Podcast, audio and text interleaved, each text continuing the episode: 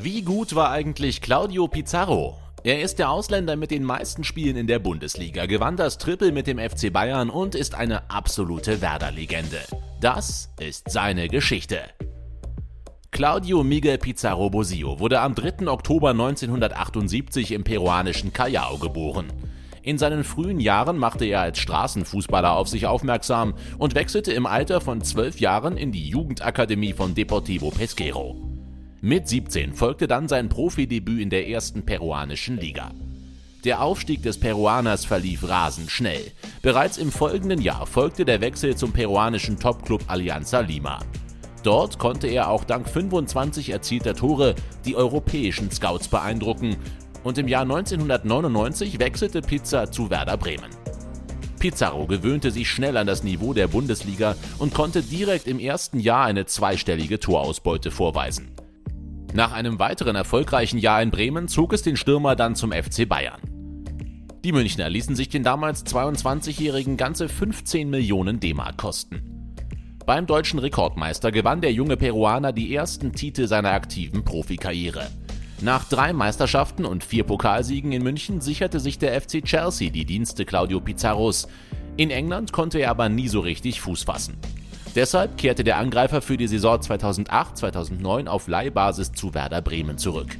Hier fand er sofort seine alte Stärke wieder und verhalf den Werderanern überraschend zum Pokalsieg.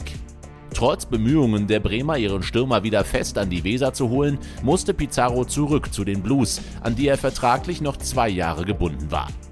Diese erteilten dem Peruaner schlussendlich doch die Freigabe, um erneut bei den Bremern anzuheuern. In den nächsten Jahren war er für Werder eine Art Lebensversicherung vor dem Tor und wurde 2012 zum besten ausländischen Torjäger der Bundesliga-Geschichte. Damit löste er einen gewissen Giovanni Elber ab und gehörte spätestens ab diesem Zeitpunkt zu den größten Bundesligaspielern aller Zeiten. Pizarro erfüllte das Profil des klassischen Mittelstürmers und Strafraumspielers. Er war nicht sonderlich schnell, dafür aber brutal abschlussstark. Der Peruaner konnte Bälle festmachen und sorgte vor dem Tor sowohl mit seinem linken als auch mit seinem rechten Fuß immer für Gefahr. Dazu war er kopfballstark und ein echter Teamplayer. Dieses Gesamtpaket in Kombination mit seinen häufig unterschätzten technischen Fähigkeiten machte Pizarro zu einer echten Bundesliga-Legende. Auch wegen seiner Tore rückte Pizarro erneut in den Blickpunkt des FC Bayern. Der war auf der Suche nach einem Backup für seine Stürmer Gomez und Mandzukic. Somit wurde der Peruaner Teil der Rekordbayern, welche in der Saison 2012-2013 zum ersten Mal in ihrer Vereinsgeschichte das Triple gewann. Im Champions League-Finale blieb Pizarro zwar ohne Einsatz, trug aber durch einen Dreierpack in der Gruppenphase gegen Lille seinen Anteil zum Weiterkommen bei. So gesellten sich neben seinem ersten Champions League-Titel auch ein weiterer Pokalsieg sowie die nächste Meisterschaft in seinen Trophäenschrank. Durch konstant gute Leistungen bei seinen meist kurzweiligen Einsätzen gewann Pizarro mit den Bayern erneut die Meisterschaft. In der Folgesaison erlitt der Peruaner einen Muskelbündelriss im Oberschenkel und fehlte dem FC Bayern damit mehrere Wochen. Zu Beginn der Saison 2015-2016 war Pizarro erstmal vereinslos. Doch wie sollte es anders sein? Es waren erneut die Bremer, welche sich die Dienste ihres Publikumslieblings sicherten. In dieser Saison brach der Torjäger weitere Rekorde. Im Februar 2016 stand Pizarro als erster ausländischer Spieler überhaupt zum 400. Mal in der Bundesliga auf dem Platz.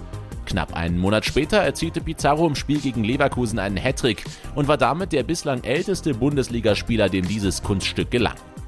Im April krönte sich Pizarro dann mit seinem 102. Tor für die Bremer zum Rekordtorschützen des Vereins. Rein sportlich gesehen war die Saison für die Bremer eine Achterbahnfahrt der Gefühle. Die Werderaner retteten sich mit Pizarro erst am letzten Spieltag dramatisch gegen Frankfurt. Zum Ende der Saison konnte der Angreifer eine Bilanz von 14 Toren in 28 Spielen vorweisen und zählte trotz seinen mittlerweile 37 Jahren noch zu den besten Stürmern der Bundesliga. Nachdem sein Vertrag in Bremen nicht verlängert wurde, schloss sich Claudio Pizarro in der Saison 2017-2018 überraschend dem ersten FC Köln an.